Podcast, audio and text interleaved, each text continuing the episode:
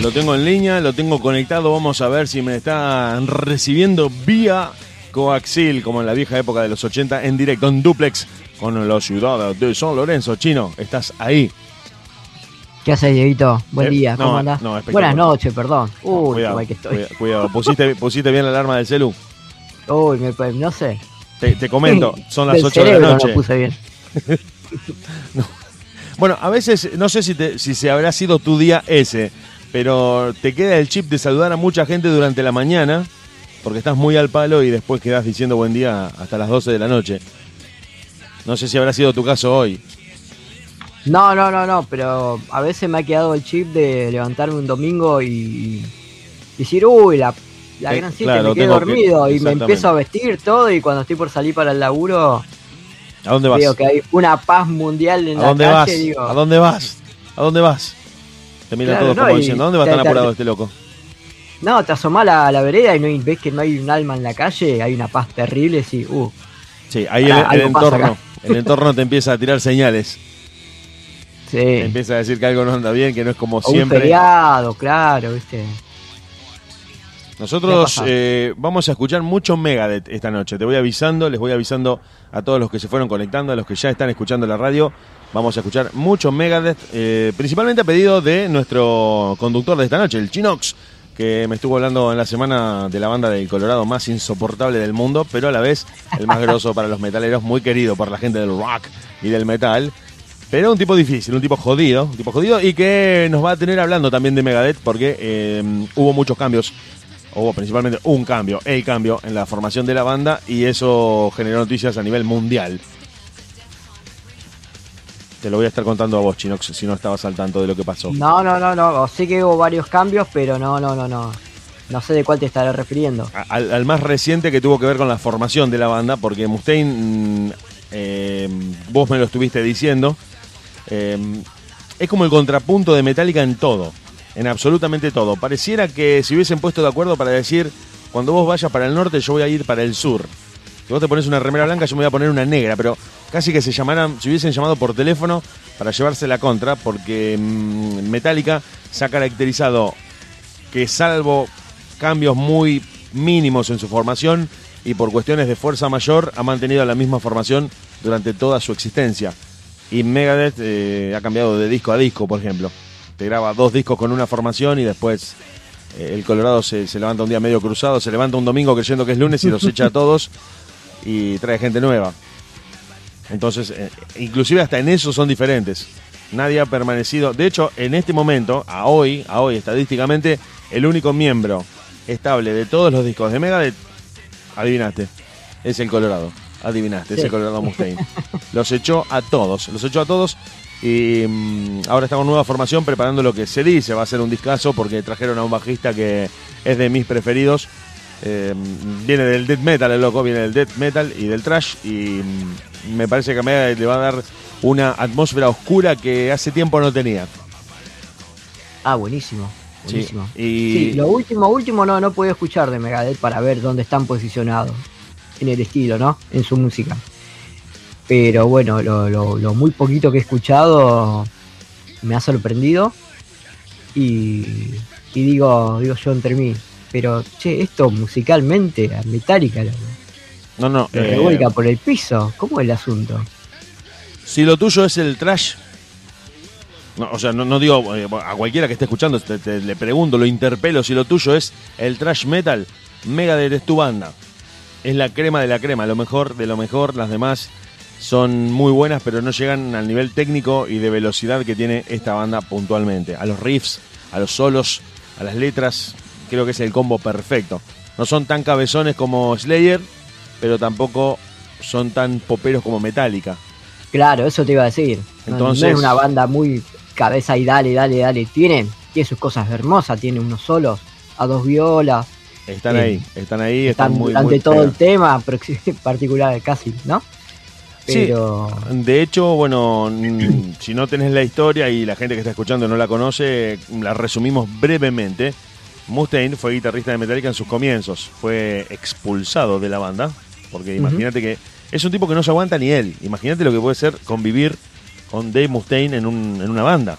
O sea, vos eh, sos un tipo que ha, que ha estado en bandas o, o estás en este momento, no, eso me lo vas a contar en un rato, pero sabés que la convivencia con los músicos, más allá de que seas buen, mal o regular músico, bajista, baterista o cantante o lo que seas, depende también de cómo seas como persona en cuanto a lo fumable o infumable que seas, para que la banda siga en pie.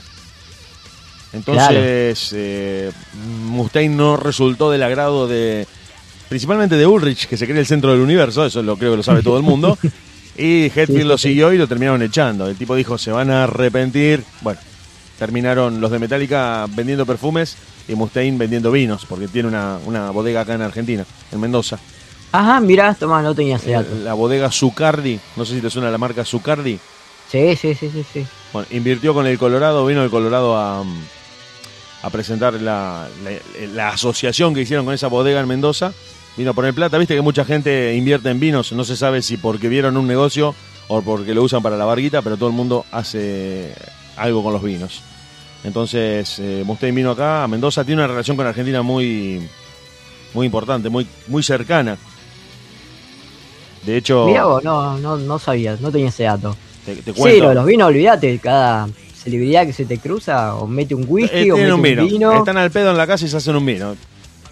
Vos decís, pero Sí. yo, yo no tengo ni para comprarlo y vos te desarrollás una marca. Bueno, sí, sí, las, las Encima, capaz que, capaz que eso. es toro y le ponen la calco y por eso vale lo que vale. Bueno, ahí está, ahí está, es branding, exactamente. Es un, un tonel genérico y le dicen, che, dame 600 botellas que digan Karina Jelinek, dale. Y ahora 25 de Mustaine cosecha 2018, listo. Y van mandando. Hay un tipo que está cambiando las canillas ahí del mismo tonel. No tiene ningún drama, ningún drama. No, directamente las calco, le, cambia las calco y listo. Le cambia las calcos, justamente. Tienen todo el mismo, el mismo sabor. maneja la calcomanía, tipo, no, no el embotellado. Claro. El packaging. Mustaine tiene una relación muy grande con Argentina, muy fuerte con Argentina, porque acá le pasó algo que no le pasó en ningún lugar del mundo. ¿Qué, por ejemplo? Acá en Argentina nació el Aguante Megadeth. Ajá. Cuando se lo cantan por primera vez a Mustaine, el tipo se confunde mientras estaba tocando, se lo cantan en Symphony of Destruction, ¿no? Eh, Claro. va- Vamos sí, sí, sí. a El tema icónico de la banda. el tema icónico de la banda, el más conocido. Vamos a, vamos a escucharlo un poquito, a ver. Lo tenemos acá listo para compartirlo con ustedes. Ahí la gente empezó a cantar Megadeth, aguante Megadeth. Va justo. Megadeth, Megadeth, aguante Megadeth. Le empezaron a cantar y el tipo se olvidó la letra. No entendía lo que estaba pasando. Claro, y preguntaba, ¿qué es aguante? Claro, ¿Qué, ¿Qué qué es le, aguante? qué le pasa a esta gente? No, bueno, le, le explicaron la traducción de la palabra y eso se popularizó al punto de que lo cantan en todo el mundo. Todo el mundo canta aguante. Megadeth aunque no entiendan qué significa. Excepto los colombianos que dicen que chimba Megadeth, pero bueno, los colombianos eh, ahí le, le erraron un poco con eso. Pero todo el mundo dice aguante Megadeth. En Polonia cantan aguante Megadeth. Una cosa de locos. Una cosa completamente crazy.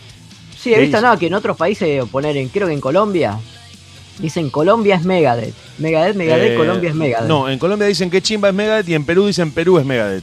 Ah, bueno, en algunos de esos países era. No, que- Pero- no quiero ser malo con los hermanos peruanos, pero están convencidos de que ellos inventaron el punk. Así que eso ya los pone en una posición cuanto menos Ah, bueno. cuestionable. cuanto menos cuestionable con los psicos.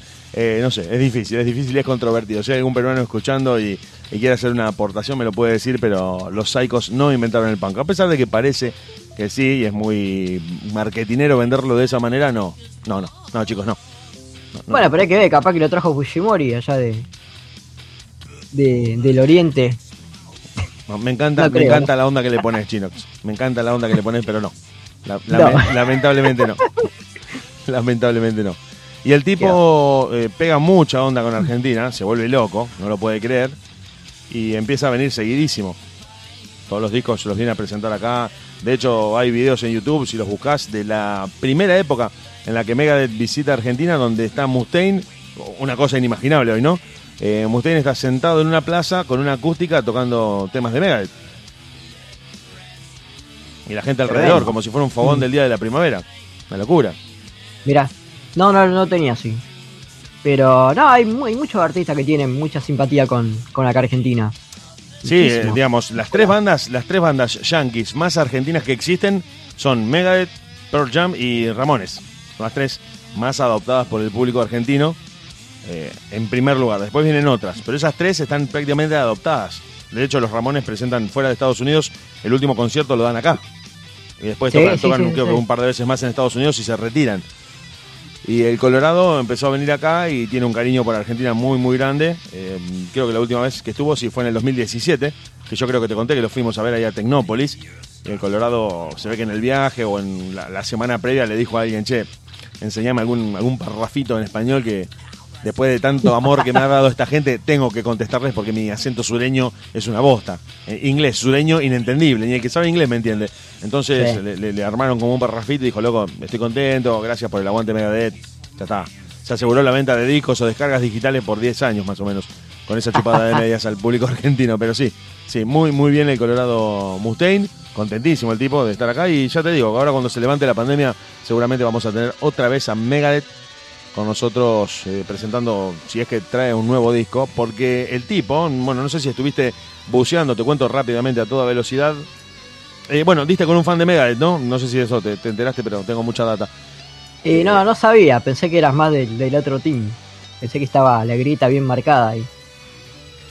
Eh, ¿Sabes qué pasa, Chino? Yo soy... No, no, no, te lo, te lo cuento y te lo respondo. Yo soy muy viejo y crecí escuchando a las dos bandas. Y la separación fue tan temprana y fue una competencia en los que iban los dos carrera a carrera, eh, cabeza a cabeza, y no te puedes quedar con uno. Preferís disfrutar a los dos. Porque las dos bandas eran muy grosas en sus primeras épocas. Para mí Megadeth siguió, toca en la, en la cima con algunos discos y, y Metallica también. Tuvieron para mí 10 años los dos, las dos bandas sacando muy buenos discos. Y no te puedes quedar con una. No te puedes quedar con una. Aparte son las dos de trash. Ni siquiera son géneros distintos. No sé. Realmente me, si me apurás.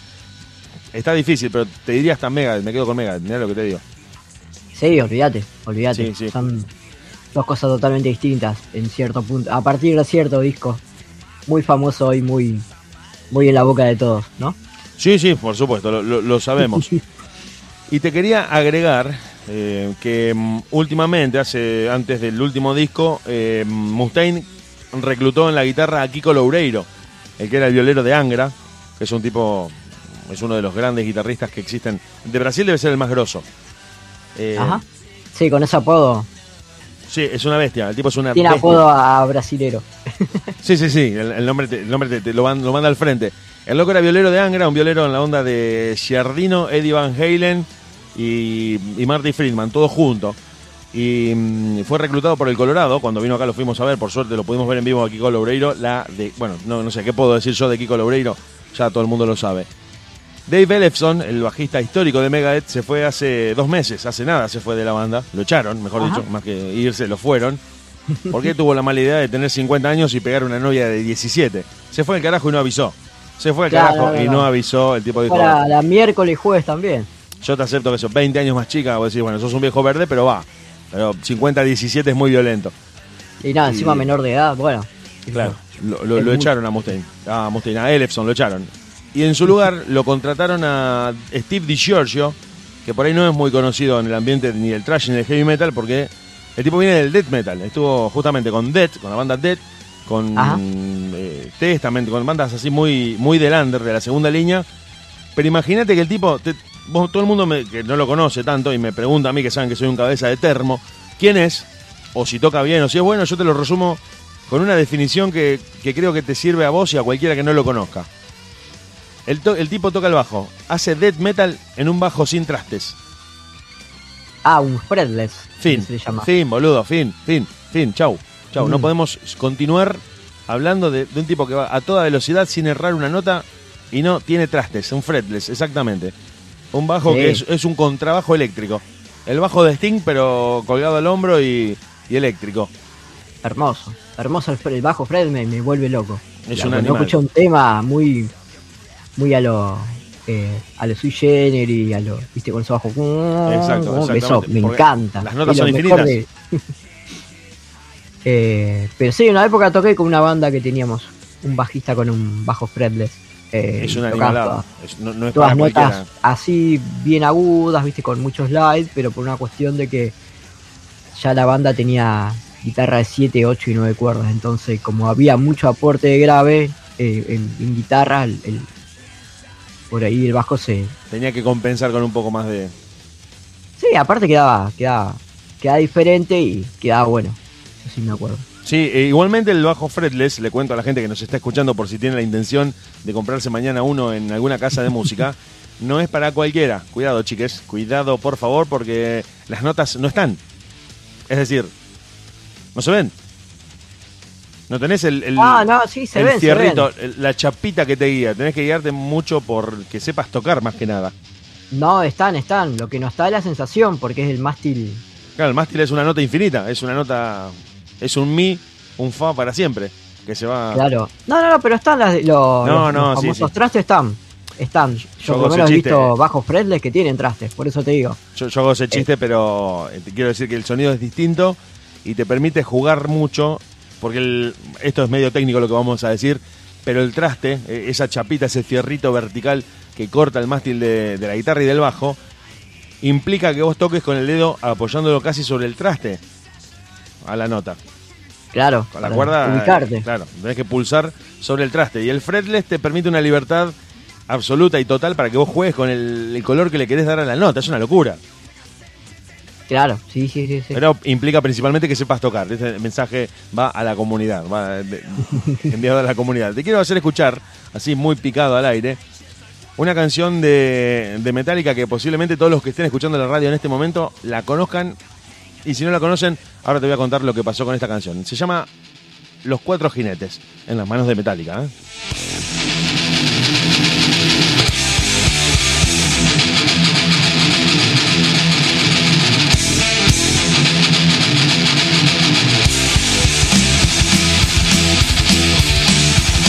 Muy conocida, la canción que mm, forma parte de su primer disco y que es extraña y sospechosamente parecida a esta de Megadeth que también está en su primer disco.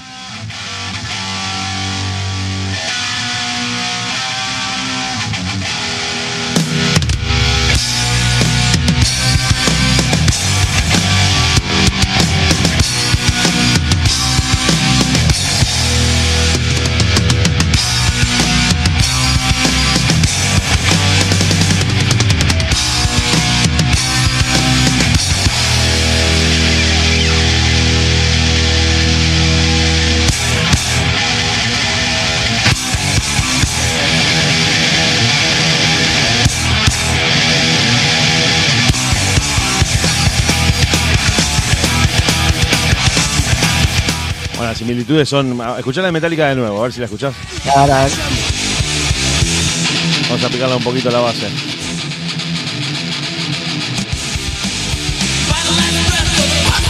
Ah, es un plagio repugnante. Es un plagio repugnante. y eso fue un poco el principio del fin. Porque la canción, cuando buscas el CD, quien la compuso dice Hetfield y Ulrich. Mustaine dijo, eh, te, equi- te- te equivocaste. La escribí yo. La escribí yo, Bonadeo. ¿Por qué te pusiste vos? No, porque por este Claro. arreglito. Bueno, ya la cosa venía por ahí mal. Me claro, eso era poner que lo, la compuso la competencia, ¿no? Claro, justamente. No le querían reconocer a Mustaine ese, ese crédito y el tipo enojado con una disputa legal que en los 80 tuvieron que solucionar mediante un juez, eh, terminaron incluyendo ambos la versión y son coautores. Todos tienen los créditos. Pero en esa época, ¿quién estaba? ¿Usted estaba en Metallica todavía o no? no, no, Mustaine ya, había sido despedido. Cuando sale Ah, el primer bueno, disco de... Cuando sale el primer disco de Metallica, Mustaine ya era un ex empleado. Ya está. Se solucionó Ah, todo y son todos eh, autores de la canción. Eh, Igual, lo- puede ser, chistoso- cuenta, cuenta la historia que el tipo se despertó un día y tenía la- las valijas hechas, ¿puede ser? Eh, sí, era un bolso en realidad, era un solo bolso. El bolsito. Vivían en un, en un cuartucho y sí, el tipo se despertó, más que se despertó, volvió de una resaca. Vamos a, a contar con todos los datos posta. Sí. Vol- volvió de una resaca y se encuentra con un bolso y, y otro muñeco sentado ahí desayunando y dice, ¿y este quién es? ¿Trajeron un, un tecladista? No, no, no, no, no. Él, él va a ocupar tu lugar. ¿Cómo? no puede ser, sí. Estás afuera, Bonadeo. Y se fue. Chao, chao, adiós. Se fue, formó su banda y dos años después publica el primer disco y empezó toda una, una guerra entre los fans, una guerra entre los músicos. Pero el tiempo se encargó de, de, ablandar y de suavizar todo porque hay videos en YouTube donde se pueden ver que hace unos años, te puedo decir 2017, 16, 2015, más recientemente Mustaine ha subido a tocar con Metallica en diversos eventos, se han encontrado y dijeron, bueno, eh, al fin y al cabo somos todos millonarios, no tenemos por qué enojarnos los unos con los otros. Es así, por plata baila el mono. Sí, terminaron todos ganando muchísimo dinero. Mustaine tenía una banda, Megadeth era una banda medio del montón, medio del under en cuanto a números, en cuanto a ventas, hasta el año 94 y ahí de ahí en adelante pasaron a ser una banda de primera línea, empezaron a vender millones de discos. No te digo que llegaron a los números de Metallica, porque ni, ni de cerca llegaron, pero sí le alcanzó al tipo para pegarla, como habitualmente buscan los músicos de, de ese nivel. Y contarte también que mm, Megadeth, en su momento, esto te lo cuento de la época de MTV, es un, poco lo que pasó al principio, fue una de las primeras bandas en incorporar la tecnología de Internet eh, a, su, a su política de comunicación con los fans. Y en el año 94, en el año, esto es una locura que sería inconcebible hoy, los tipos tenían un canal de chat en el que se conectaban en vivo para chatear con los fans y para que los fans le hicieran preguntas. Mirá Entonces se conectaban Mustaine con el violero y te respondían, no sé, en el disco 4, en, el solo, ¿qué, no sé, ¿qué, afinación usaste? Esta. Contestaban ese tipo de preguntas y mm, después, bueno, la explosión de internet hizo que los tipos no se pudieran ocupar más de, contestarle a los fans uno por uno y dejaron, bueno, empezaron las páginas y empezó todo lo de las redes y demás. Pero en un momento fueron los primeros que chateaban con sus fans en vivo, año 94, 95, contestándote preguntas sobre la banda. Realmente muy, muy interesante. Buenísimo. Che, pero la, la, la, rivalidad está entre Metallica y Megadeth. No, no, no, no ayudó un poquito a Megadeth a que no, sea una banda conocida y no una banda más del montón. Por supuesto, por supuesto. De una u otra manera, el morbo y el carácter farandulesco de, este tipo de peleas siempre alimenta y hace ganar a los dos.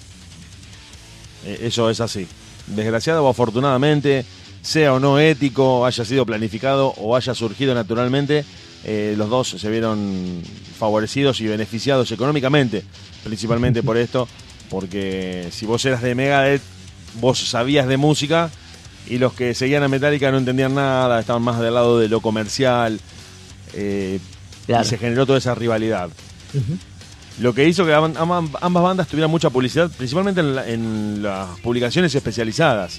Después Metallica la pega, después Metallica se hace una, banda muy grande y ya se separa de esa pelea. Pero durante los 80 y los 90 estuvo esa rivalidad de, sos de Megadeth o sos de Metallica. Claro. Inclusive Mustaine estuvo a punto de reclutar para su banda a Dimebag Darrell antes, a, minutos de que el tipo se metiera en Pantera. Eh, de hecho, siempre, siempre para tocar con Mustaine tenés que ser, en, lo tuyo, el mejor. Tenés que ser un músico del, carajo total. Y siempre el tipo busca los mejores para grabar sus discos y salir de gira. Y en ese momento Darrell me estuvo ahí de firmar con él y no, no, no pudieron ponerse de acuerdo. Pero siempre ha tenido los mejores músicos y ahora la formación de Megadeth la rompe absolutamente toda con Loureiro y Steve DiGiorgio para mí. Va, va, a traer un muy buen disco porque lo último de Megadeth, lo último último que fue mm, eh, eh, United Abominations y ahora, ahora voy a revisar bien la discografía porque la verdad que yo después de, ciertos discos que fueron plagios de sí mismos eh, dejé como un poco pasa, como pasa con varias bandas.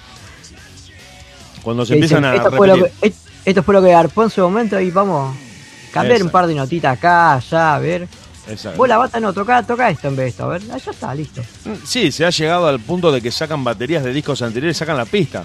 Y le dicen al batero, no vengas, tomate el día. Tomá. Entonces te dicen, Chinox, vos ibas a grabar con Mustaine. Sí, me dijo que vaya mañana, que tengo que tocar la batería todo el día. No, no, no vengas. Sacamos tus propias baterías que grabaste en tres discos atrás, las ponemos en este disco y le ponemos un solo distinto arriba y ya está. Pero la. Bueno, ahí está. Eh, el último disco es Distopia, del año 2016. Muy en la línea de lo que venían grabando. No, pudieron, yo creo que vos me pasaste, vos me hablabas de, System Has Failed, eh, este que estamos escuchando de fondo. Ajá. Que debe ser uno de los últimos, es del año 2004, debe ser uno de los últimos en los que Megadeth pudo agregar algo nuevo a su discografía. El resto, lo que vino después, empieza a repetir y a replicar lo que habían hecho anteriormente con mejor sonido, ¿no? Claramente, pero Sí, sí. muy ochentero, muy noventero. Porque hay, igualmente, según tengo entendido, este disco el loco lo fue a grabar solo. O sea, iba a ser un disco solista de Mustaine, no iba a ser un disco más de Megadeth. exacto. Y le apretaron los huevos, le dijeron, no, pará, vos por contrato me debe un disco todavía. Exactamente, justamente te iba a decir eso. Apareció Lionel Hutz, el abogado de, de los Simpsons, y le dijo: hay un contrato, monstruo, lo tenés que cumplir. Porque tuvieron un traspié en el 99. Le contamos a la gente que nos está escuchando, si tiene ganas de escuchar la historia de una banda, y si no los conocen, lo pueden pinchar ahora mismo. Que eh, sacaron en el 99 un disco que se llama Risk, o sea, Riesgo, que tiene mm, sampleos electrónicos, pistas con sintetizadores, que es un horror completo, de punta a punta. En, en un punto entendible, porque los tipos vienen haciendo, tenían ya 15 discos, 10 discos, no sé, lo que se te ocurra, de lo mismo querían experimentar. No, la respuesta es no. Quédate haciendo lo que sabes, no quieras inventar nada. Un espanto. Después se recuperan con el siguiente disco y este que decís vos, el sistema ha fallado, The System Has Failed, que iba a ser, como decís vos muy bien, un disco solista de Megadeth, lo obligan a, a grabar por contrato con una banda y a publicarlo bajo el nombre de Megadeth y sale un discazo porque las canciones ya estaban escritas, ya estaban compuestas y el tipo Claro. le da una lavada de cara muy, muy grosa a lo que venía haciendo con Megadeth. Como te digo, uno de los últimos discos que agrega algo nuevo. Todos los otros tienen temas sueltos que están buenos, pero no son un disco que te rompa la cabeza completo, como lo fue el- la bisagra de Megadeth, el antes y el después en su discografía es el Rust in Peace, el del 90. Ese, ese disco es técnicamente el mejor de la historia del thrash metal. Mirá vos, che. Vos sabés que lo escuché el otro día y sí, obviamente, musicalmente no- no hay es una bomba. Pero este como que me pareció más, más amistoso, más amigable, más, más popero. Sí, sí, sí, totalmente, totalmente más accesible al oído de, de la persona que entra a la discografía de Megadeth, por supuesto. Totalmente Sí, de acuerdo con sin, eso. sin dejar de la virtuosidad de, de lado, ¿no? Claro, ahí está, ahí está. Tenés que. Y justamente ese es el desafío de los capos. Tenés que ser distinto siendo el mismo. Sí, Porque, porque venderse o hacer cualquier cosa, ya demostraron que. Primero que no le sale, cuando grabaron Risk no le salió. Y segundo que lo puede hacer cualquiera, de cambiar totalmente y transformarse en otra cosa distinta, en otra banda distinta. Bueno, el otro día tuve una pequeña discusión ahí con una, con una amiga sobre este tema de, de Metallica y, y sus nuevas. Eh, ¿Cómo se llama esto? Lo- Los, covers que vienen haciendo, ¿no? Su nuevo disco. Sus El, de ¿no? Blacklist. Sí, el de Blacklist. Y hablamos justamente de- del tema que grabó Miley Cyrus. Y mm, comentaban la voz de Miley Cyrus. Viste que es otro tipo de voz, no es una voz limpia y nada, es medio, medio rota por ahí de ratos. Como más rockera. Entonces comentaban, uy, qué copado, ojalá saque un disco así rockero, Miley Cyrus. Y yo le comenté, mira, y es medio raro, porque primero que la mina tiene un- una productora detrás que le dice que tiene que hacer, ¿no? Claro, de Y acuerdo a lo que venga. Claro, y segundo que, bueno, sí, capaz que lo larga, pero ya tiene su público que no consume rock, consume pop, por eso lo eligió. Y capaz que le diga, che, no, no está bueno esto, volvió a hacer lo que estaba haciendo antes, entonces la mina tiene que volver a hacer lo que estaba haciendo antes. Pero Me parece a mí. No, no, no, eh, está bueno. Me quedé escuchando y me quedé pensando en algo que está pasando ahora, de lo que vos seguramente estás muy al tanto, como yo y como todos, que mm, es una tendencia debido a la velocidad con la que van las redes sociales y que a su vez le permite a los artistas poder tantear el mercado sin arriesgarse demasiado. ¿Qué quiero decir con todo esto? Que hoy en día se publican temas sueltos. Claro. Entonces, vos no fracasás con un disco por el cual te metiste seis meses en un estudio o un año y decís, loco, estuve un año laburando en esto y el disco no se lo vendí a nadie.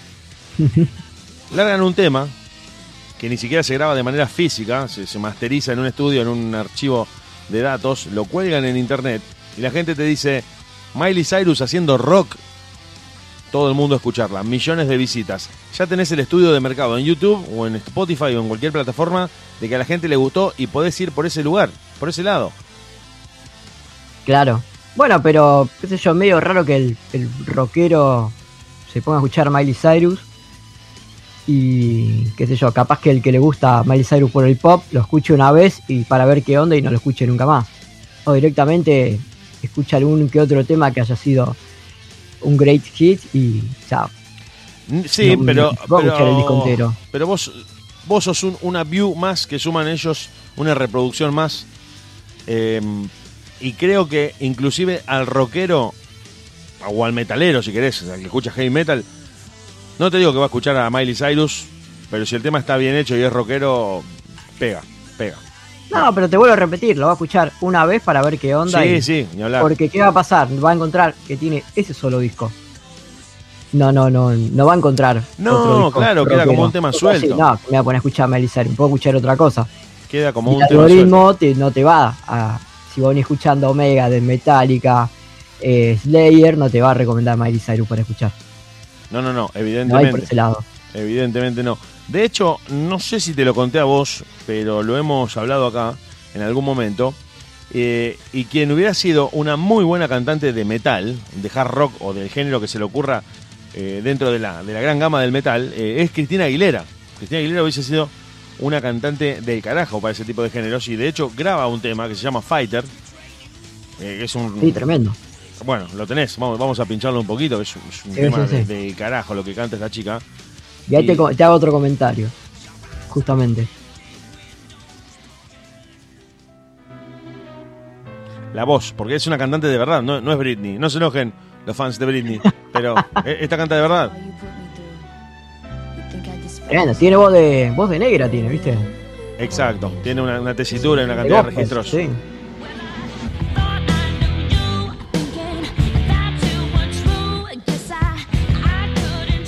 Sí, sí, realmente Botsi a, a Cristina Aguilera. De hecho, el video es todo muy dark, todo negro, todo muy oscuro y todo eso. Y le dan ese toque metalero. Te quiero decir, si lo hubiesen querido hacer al disco completamente de, metal, lo lograban, le salía bien. Pero, como decís vos, un tema suelto, lo escuchás, ves que es ese único tema y te vas. No, no te convertís en un seguidor del artista. Claro. Sí, directamente, ya está. Voy para sacar, para ver qué onda y. Sí, sí. Punto. Nos quedamos ahí. Pero con The Blacklist, lo que me parece que pasó distinto es que Metallica le permitió que entraran a su disco artistas que de otra manera no hubiesen grabado un tema de metal. O ni una versión de Metallica. Digo. Eh, ¿por qué no? Podrían. Lo hizo, No, no sé si grabar, pero tocar sí. Sí, sí, ¿Cuántas bandas de pop que hay que, te han tocado un, tema de Metallica o de otra banda? Va, de Metallica, más que nada. En vivo, como un. Como un tributo, como un, como un sí, cover. Sí, sí, sí, pero no, no llega. Un pedacito, aunque sea. Sí, exactamente.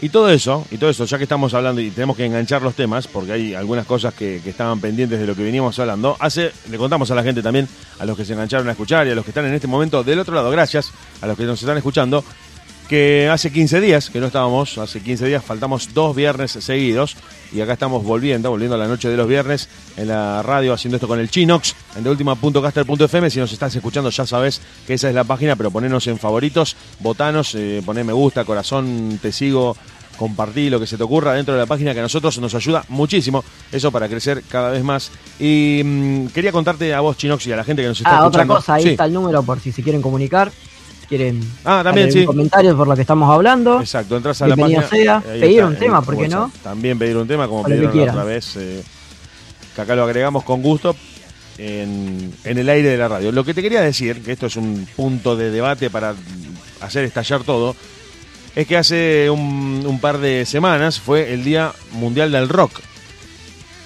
Sí se celebró el Día Mundial del Rock, bueno, hubo una serie de, homenajes, de recordatorios en todos lados, en las redes, en las radios, en la tele, en donde se te ocurra. Y yo te había mm, tirado a vos, cuando íbamos charlando en la previa de, este viernes, ¿qué es? ¿Cómo se puede definir el rock? Si es algo musical, si es algo de la actitud del músico, si es el todo, si podés ser rockero no haciendo rock, o si haces rock y no sos rockero. Es bastante Interesante la cuestión, me parece. A todo esto le contamos a la gente también que está escuchando que el Día Mundial del Rock se decidió celebrar el 13 de julio a partir del concierto del Live Aid en el 85, donde una cantidad increíble de artistas juntaron paladas de plata para una discográfica que les dio los centavos que les sobraban a los que se estaban muriendo de hambre en África. la misma historia de siempre. Y que fue una respuesta de, al, USA for Africa que habían grabado los artistas de pop mayormente en el año 84, que graban con Michael Jackson, Bruce Springsteen, Bob Dylan y demás. Y los rockeros dicen, che, pero no nos podemos quedar afuera de esto, tenemos que aportar nuestro granito de arena. Y le permitieron a las discográficas embolsar una cantidad de plata increíble y, tirarle unos mangos a los africanos para que por lo menos ese, año no, pasaran tanta hambre. Para que calmen un poquito la sed. Algo, exactamente. Y a partir de eso, de 1985, de ese 13 de julio, el verano de ellos, en este concierto se empezó a celebrar el Día Mundial del Rock, que se, celebró en dos países, principalmente justo los dos países que manejan el mundo, Estados Unidos e Inglaterra, con la particularidad, con la particularidad de que eh, un artista fue el único que tiene el récord Guinness de haber estado en los dos recitales, en los dos conciertos, que fue Phil Collins. Eh, fue el único que tocó en Wembley y en el estadio John Fisher Kennedy. Fue el único tipo que tocó en los dos estadios. Se tomó tocó en el primer eh, turno en Inglaterra, se tomó un avión, apareció en Estados Unidos y también tocó. Una locura, total. El tipo quería ser distinto. Eh, un Ulrich del pop. No, podía quedarse en un país. Él tenía que estar en los dos. Entonces se tomó un avión, voló y dijo, no, mira. Eh, pero viste que Phil Collins es medio... Medio como... Yo quiero destacar, quiero ser, destacar en todo. Estaba bien en la batería y en un momento no se sabe qué le pasó por la cabeza, qué lo deschavetó y dijo, canto, que la batería la toque otro, o toco la batería y canto también al mismo tiempo si te gusta. Y yo soy la banda. Sí, sí tiene, tiene un. habrá echado los huevos de, de, de, tener que quedarse desarmando. Mientras todos lo están tomando porrón, hablando con la gente. Vos decís que eso le fue le fue generando ese odio por decir voy a empezar a ser cantante. El cantante llega, llega canta y se va. No, no, es un chiste, claro, es un chiste. Nada, yo creo que le, pegó el viejazo y dijo, ah, miércoles ya me empieza a doler el cuerpito cada vez que termino de tocar, me parece que... Mm". Pero viste que el tipo agarró en los 80, Phil Collins redujo la batería eh, al tamaño de una bandeja de desayuno, era un, pad con, con cuatro o cinco segmentos y tocaba la batería ahí, no tenía ni pedales, ni platillos, ni nada. Claro, bueno, pero igual, viste que el, el movimiento, el esfuerzo físico está. Lo que es lo que toqué, la adrenalina hace que vos cuando estés tocando te, te tensen todos los músculos y parece que. Otra historia que circula. Sí, sí, sí. El, metal empieza a requerir más micrófonos, más ganancia en la consola porque las fuerzas te abandonan. Ah, el metal, el rock, el pop. El pop también. Que, se te ocurra, todo. ¿Viste que pero, pero la historia cuenta, una historia que anda circulando por ahí, que mm, Genesis era una banda de rock sinfónico muy conceptual, de canciones muy elaboradas y de discos increíblemente largos. Y un productor se acercó y le dijo a Phil Collins, mirá que si haces estas canciones medio poperas con sintetizadores y de tres minutos de duración, te vas a hacer asquerosamente rico. ¿Dónde firmo? Dijo Phil Collins. Ah, ¿No querés, no querés consultar con... ¿Dónde firmo? Claro. Bueno, a mí, a mí, por ejemplo, a mí me, rompe un poquito escuchar temas largos. Me, embola. Por más que el tema esté muy zarpado y todo. Viste esos temas que te ponen como tres o cuatro partes distintas. Y prefiero que lo corte al medio y haga dos temas Pink de uno entero. Pink Floyd tiene discos de cinco temas. Sí, no, no, no, no. Escuché un par de discos de Pink Floyd y más allá de que no es mi estilo musical, porque es muy, muy muy tranquilo, muy paja y, me, deprime. No me deprime, me, me, embola, me aburre, me tira para abajo. Eh, nada, no, no, no, no. Es como que no veía la hora que termine el disco. Pero. Dicen que si no, consumís LSD no podés escuchar Pink Floyd. Eh, bueno, te sale más caro escuchar Pink Floyd que. Porque son discos que han sido compuestos en, bajo ese estado narcotizante. No, olvídate. Lo que sí rescato es el, sonido que tienen y la creatividad para la época en la que estaban. Sí, sí, fueron. Ahora, capaz que, capaz que vos decís, bueno, quiero ampliar un perro, como hicieron en, en, Animals. Bueno, te va con microfonito condenser a batería, te pones ahí en el, en el patio de tu casa, así, ladrá, ladrá, vamos. tráeme, tráeme el caniche que necesito un disco. Claro, y listo. Ahora, ¿Cómo hace para grabar un perro? Te meter en el estudio, ¿cómo hace? Sí, Y sí, hace un montón a- de cosas más, ¿viste? Adelantados y muy experimentales. Muy Viste experimentales. que son muy, muy sonoros los discos de ellos.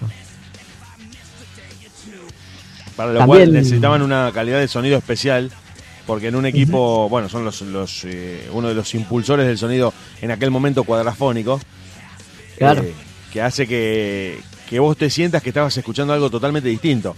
La pata del sonido, la pata del sonido es algo que si bien no es puramente lo artístico, a la hora del producto final yo creo que tiene la última palabra.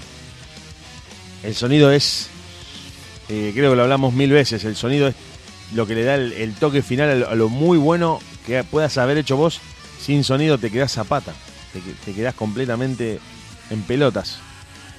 Puede Sí, pero, bueno, depende de la banda y depende el, el público, ¿no? Sí, muy buena Una apreciación. que- Me, me está- me hiciste pensar en eso inmediatamente. Sí, sí, Una cosa hecho, me pongo a escuchar un rockero que le presta atención la mayoría de las veces, no siempre, ¿no? Obvio.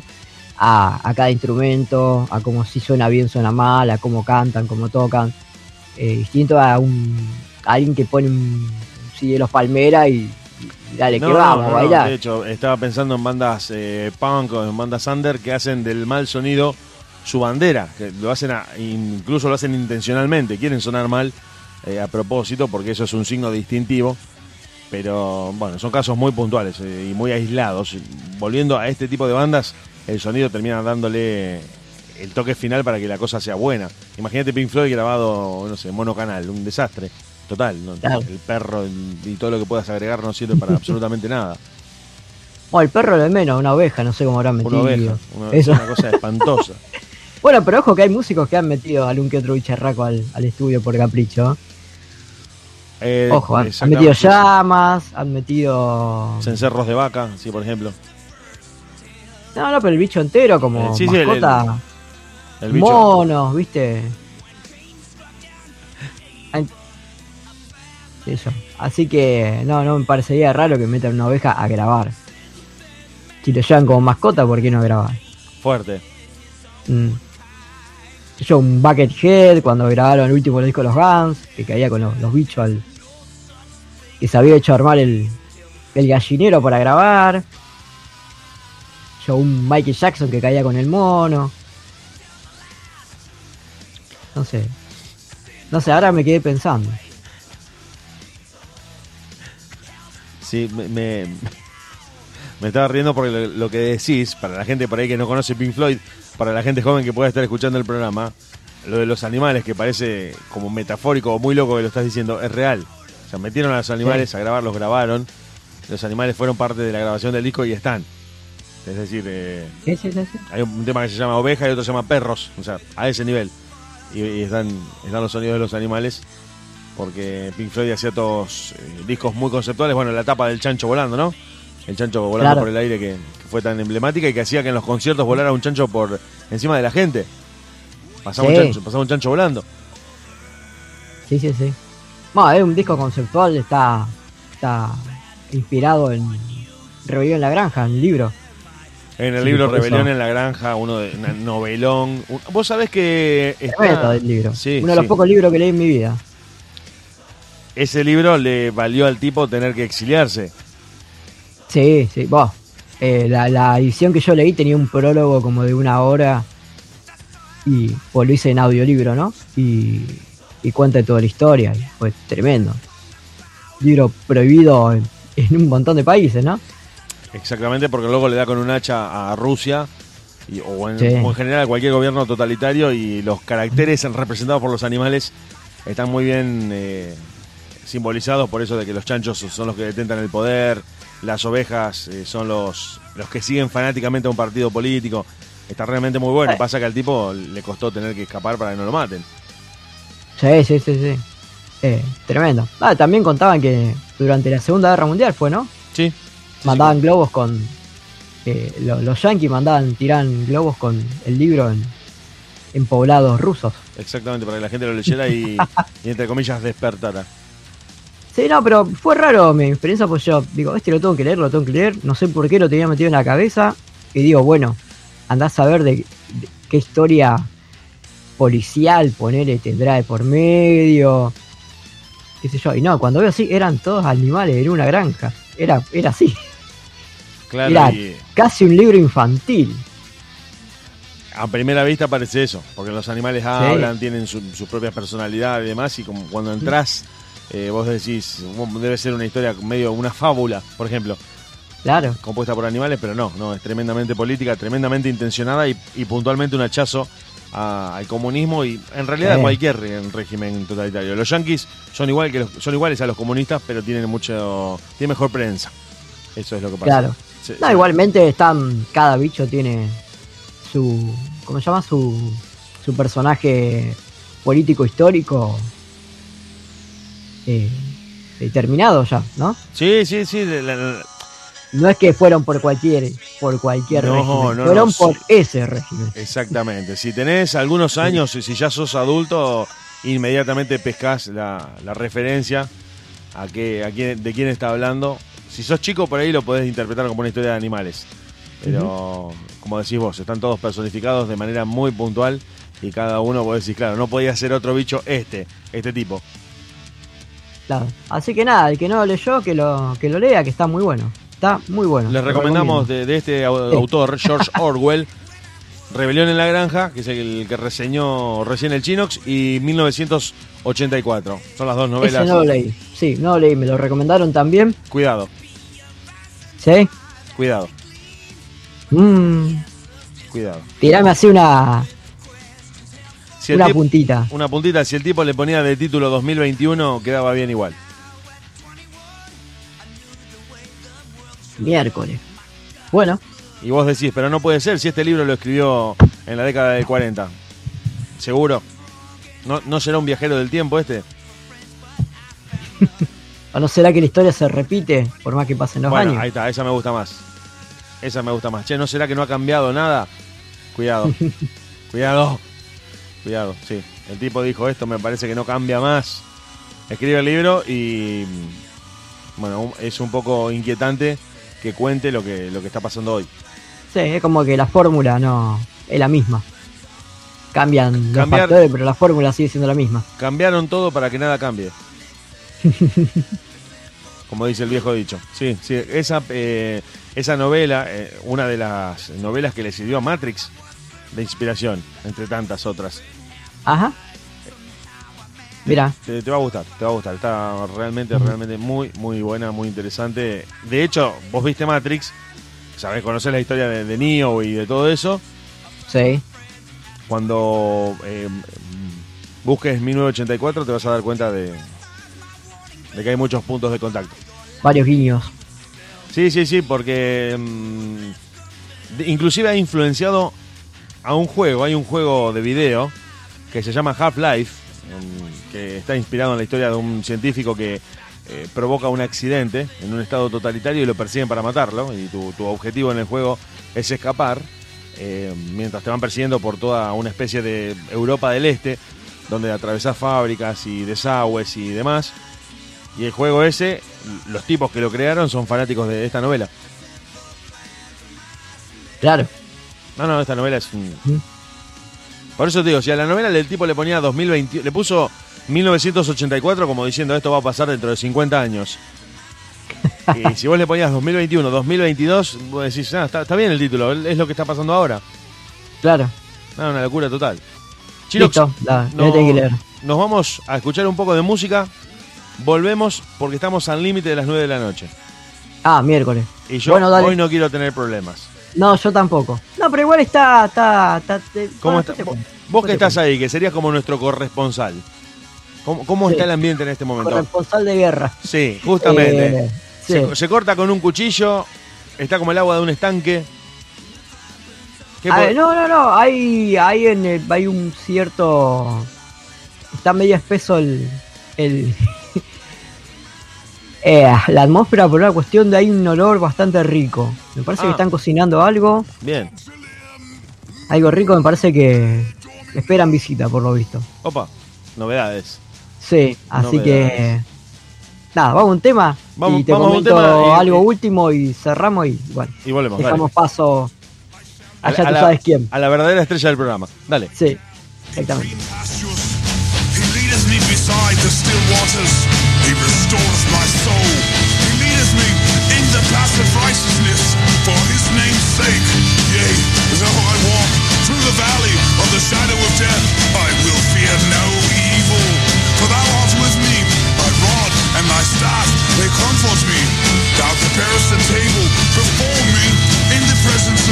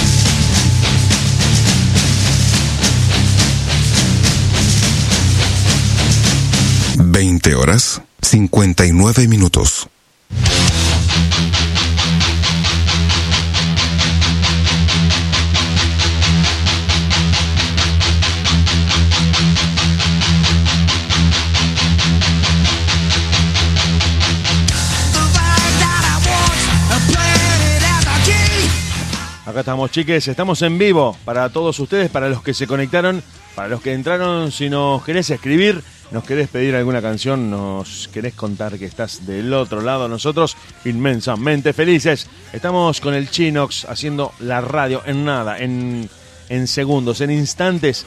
Llega la abuela del Fer para charlar con nosotros, pero estamos ahora dándole un, pequeño primer cierre porque vamos a volver cerca de las 10 para cerrar el programa, pero ahora nos vamos, eh, vamos a cerrar este bloque, así es, ¿no, Chinox?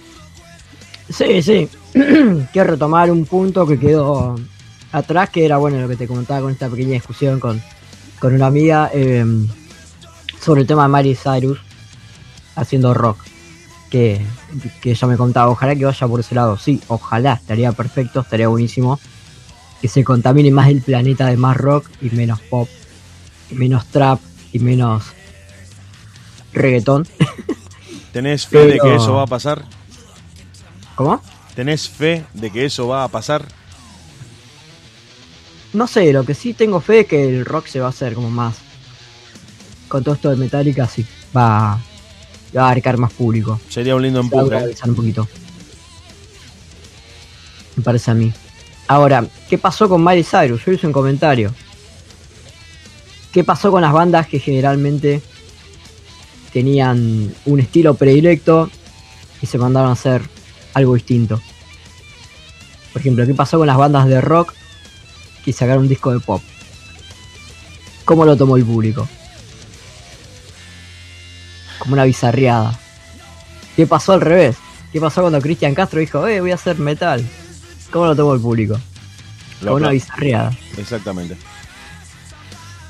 Y bueno, no sé, me parece a mí, ¿no? ¿Qué pasa cuando Ráfaga hace un recital en vivo y agarra el guitarrista y se pone a hacer un solo en el medio del recital? ¿Cómo lo mira la gente? Como diciendo, dale, flaco, termina que quiero escuchar agüita, dale, Termina con esto, claro, que quiere ir a cumbianchear, que justamente. dale, papá.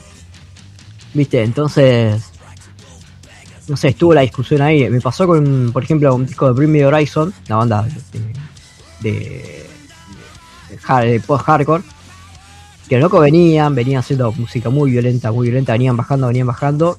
En su penúltimo disco metieron mucho trap, mucho pop, muchísimo. Creo que tienen tres temas así medio violento y todo lo otro es pop, totalmente pop, con autotune, Uh, desastre, un desastre. no. Y sabemos los putearon, ¿no? Dijeron de todo menos lindo. Y ahí nomás sacaron el último disco y el último disco es es popero, pero es muy violento, muy violento, diría la tortuguita. es como la reivindicación de la cara que se habían mandado. Pero la pregunta, a ver, te pregunto sobre esto. ¿Se puede volver de ese paso en falso? Sí, ¿por qué no? ¿Cuántas bandas lo han hecho? No, no, pero pasa que hablaste de trap. No es que los locos hicieron un metal más suave o con toques. de- hicieron trap. O, o ya el, Claro. auto- el autotune ya es, es muy violento. Claro, pero por eso te comento, el siguiente disco que sacaron es muy, muy violento en comparación de, de dos, discos an- dos discos atrás. Bueno, y ahí yo, yo te repregunto sobre eso. Vos que sos, eh, no sé si fan, pero sí sos seguidor de la banda. ¿Se la perdonás? Sí, sí, sí, sí, sí, totalmente. Ah, porque el, último disco es una obra de arte. Bien, bien, bien, ¿Qué bien. te diga? Ahora, no compraría lo, el anterior. El anterior, olvídate. Si soy coleccionista de discos, no voy y lo compro. Como fan de la banda. Ni por tener el objeto. Es como, es como cuando Metallica hizo Lulu, una cosa así. Sí, imposible. Imposible, ¿para qué? Poner Saint Anger, sí, pero ponele, ¿no? No, no, el otro es. Como eh, fanático, como fanático, bueno, lo tengo que tener, no lo puedo dejar. Pero ¿sabes lo que se dice de ese disco? Bueno, la gente, no sé si querés, lo tendríamos que, que laburar un, o preparar para un viernes y hablar sobre ese disco con el disco sonando de fondo. Porque este lo- me lo voy a anotar porque lo tenemos que analizar al aire escuchándolo. Según lo que se dice, según lo que dijeron los propios críticos e inclusive Lou Reed antes de morir, fue que el, Lou Reed fue un tipo al que siempre le gustó molestar. La vanguardia para él consistía en molestar a la gente en sacarla Ajá. de su zona de confort. Y si vos sos un metalero del carajo y estás esperando un disco de metal, te grabo uno de, de delfines con sonidos guturales de cavernas y sintetizadores, para que te moleste. Entonces se dice, según lo que se dice, como te, cuento, se, decían los, críticos y demás, que el tipo hizo ese disco con Metallica para molestar a, la gente y para que vieran en Metallica la banda que no esperaban, lo- los mismos fans de Metallica. Y dicen que Lulu lo, lo hizo justamente de esa manera. Pero como te digo, me gustaría hablarlo con vos al aire, eh, escucharlos, tener así como una previa escucha para prepararlo y pincharlo, ir pinchándolo en vivo un viernes para que la gente um, vaya entendiendo de qué hablamos, porque el disco parece como, ¿sabes qué parece? Como si Metallica hubiera entrado en un estudio a grabar su disco y en el estudio de al lado hubiera un solista grabando. Y por ahí pasó alguien, dejó una puerta abierta y se, y se mezclaron las dos pistas. Y está cantando Claro. Lou Reed y, y se graba con la base de lo que estaba tocando Metallica. Entonces vos decís, esto no tiene nada que ver. O sea, el loco va a un tempo distinto de lo que está eh, tocando la banda. Y sí, parece eso. Miércoles. Parece como si ahora vos abrís la puerta de tu pieza y se escucha la conversación de la gente que está al lado, que no tiene nada que ver con lo que estamos hablando nosotros. Lotuf, se escucha después. Así, Se exacto, ahí está, eso. Ahí está, abrí la puerta de Bluetooth, justamente. Lotuf Vos- con Megadeth de fondo. Nada que ver. Vos pero esto no pega. Sí, así. Por eso te, me parece, ya me lo voy anotando, de que el viernes que viene vamos a estar hablando de Lulú y vamos a seguir en este ciclo que se llama Peguémosle a Metallica de todos los viernes a las 10 en deultima.caster.fm para analizar, eh, como te digo, ese disco que graban con Lou Reed, que, como dijiste vos, si sos coleccionista, pasa que Lou Reed es una figura muy grande del rock independiente. Y no sé hasta qué punto no es un objeto de culto el, el disco en sí. Y siempre hay algún masoquista. Porque tanto para los fans de Metallica como para los de Lou Reed eh, es un punto de inflexión bastante grosso ese disco. Y muchos se lo elogian al día, hasta el día de hoy lo siguen elogiando como un disco de los mejores que ha grabado. Miércoles. o sea que lo voy a tener que escuchar, no va a quedar otra. Lo que te pido es que trates de hacer un esfuerzo para olvidarte de que los que están tocando son los de Metallica. Mm. Ok, ok. Porque el tipo en el año 2011 publica eh, a través de la prensa, bueno, de la, de gente, el agente de prensa de él que iba a grabar con Metallica. Generó más revuelo eso que el disco en sí. Claro. Y el loco logró el objetivo, porque él siempre tuvo la mm, intención de que sus discos, así fuera que los destruyeran o que los eh, alabaran o la gente los escuchara o no y los criticara, le generara publicidad. ¿Cuándo fue esto? ¿El mes pasado? Ah, no, perdón, perdón, me equivoqué. Un déjà vu. Un déjà vu. Bueno, no, no, no, no, no. Es que está buenísimo lo que estás diciendo porque Metallica aprendió de esa experiencia. Aprendió de esa experiencia, o por lo menos la gente que estaba trabajando con Metallica. Y dijeron, no importa si te matan o te elogian, eso es totalmente irrelevante. Lo que realmente importa es que no pases inadvertido. Eso es lo que realmente eh, rinde. Que vos eh, no pases sin hacer ruido con la publicación de un disco. Sí, o con, o con tu vida como, como Bueno, artista, ahí está, ¿no? justamente. que si sos un artista intrascendente, ignorado, que la gente no registra que existe, ahí fracasaste. Si vos sos un tipo a la que la gente se encarga de hacerle bullying en las redes, por ejemplo, o de destrozar su obra diciendo que es una porquería, no importa, la gente habla de vos. Entonces, eso fue lo que Lou Reed siempre tuvo como norte.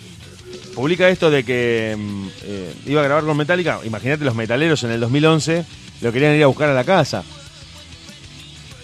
A Lou Reed y a los de Metallica. querían, querían evitar una catástrofe con otra. Claro, y querían, y querían, querían agarrar a Lou Reed y a Ulrich, a los dos. Y poner. Ya, a Ulrich hay varios que lo quieren agarrar hace rato. Sí, que- hace rato. Bueno, porque encima cuando se publicó, se adelantó que el disco se iba a llamar Lulu. Eh, por Lu. Bueno, Lulu es la historia de. mm, ¿No? De, de- de la protagonista, como una especie de ópera rock.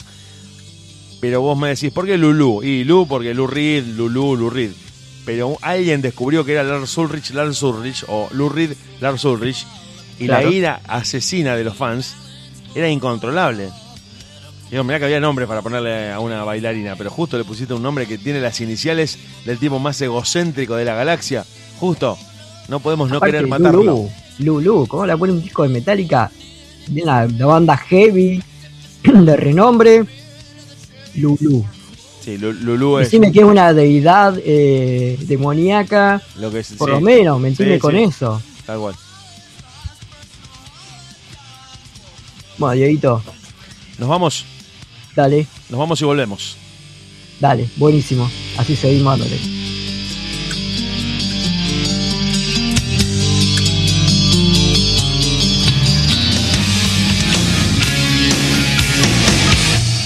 Y acá estamos eh, terminando esta noche de viernes junto al Chinox, junto a la abuela de Fernando y junto a Eusebio que llegó para comerse un rico pechito al horno con mucho ananá fizz. Esperemos que esa noche salga bien, ya nos vamos a enterar el viernes que viene qué pasó hoy. Todavía no pasó nada, pero a partir de la medianoche me parece que vamos a tener seguramente noticias que el viernes nos va a estar contando la abuela en persona. Esperemos que obviando los detalles principales porque a veces se pone muy gráfica y no podemos contenernos al aire. Fernando, ¿estás ahí? ¡Fernando! ¡Te falta mucho! Ah, abuela, ya termino. ¡Dale, nene! ¡Andate! Pará, pará un poco. Dale, carito, dale que mira cómo estoy, mira, mira. Bueno, bueno, a ver, cierro la puerta.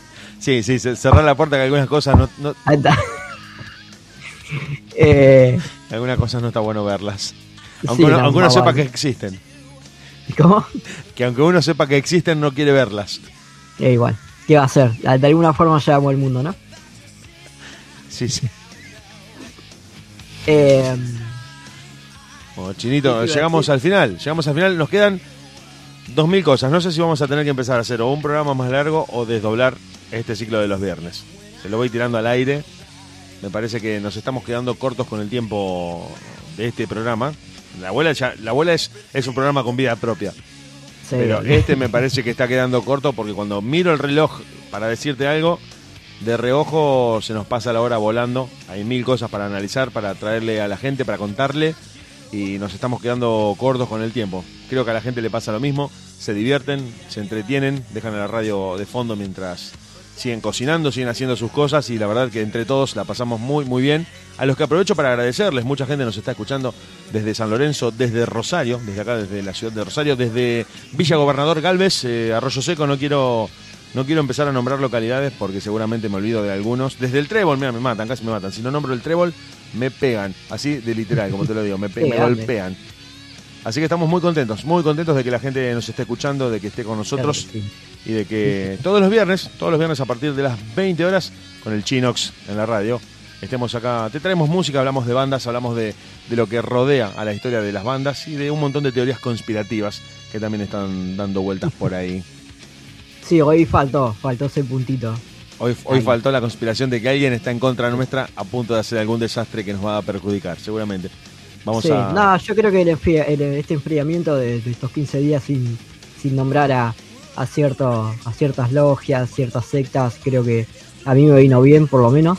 Se me, Te, te vino bien para que te dejaran tranquilo. eh, se me rescató el celular, anda perfecto ahora. No sé si te conté, viste que tenía problemas con Google, que no me conectaba a Es ninguna muy aplicación raro. de Google. Es, es muy raro. Bueno, ahora anda perfecto. No sé si fue el enfriamiento o lo que justamente hablaba con un amigo de que Eh, Falta. estaba por pegar el cambiazo al muchachito este y bueno, creo que ahí dijo uno para arranquemos de nuevo. Vamos a hacer las cosas bien. Bueno, bueno, bueno, me quedo tranquilo entonces porque lo único Sí. que faltaba era que, que Google Chrome te diga o el celular te diga se restableció todo, primer aviso. No, no, pero yo estaba preparado para eso. Ya venía descargando cosas del teléfono de la compu y. Es más, veía el paso a seguir, es el pegarle un, un hard reset, lo que se llama, Sí, y sí. dejarlo de fábrica. Dejarlo Porque no, no, era renegar y renegar y renegar y no sabía qué miércoles era. Pero bueno, un día para otro se rescató. Milagrosamente. ¿Milagrosamente seguro? O. Bueno, vamos a dejarlo en milagrosamente. Déjalo ahí nomás. ya lo que quiero escuchar el Lulu y chao. Chino, a lo mejor el- se, se autodestruye el teléfono, ojo. Chinito, el viernes que viene nos volvemos a encontrar a las 20. Ya les vamos avisando a todos los que están escuchando ahora y les vamos a estar volando el cerebro a todos en las redes, avisándoles que el viernes que viene a las 20 vamos a volver a estar acá en vivo, analizando, conspirando y teorizando sobre el origen y el destino del mundo con el Chinox en la radio. Chino, te dejo un abrazo grande. Nos vamos, nos fuimos.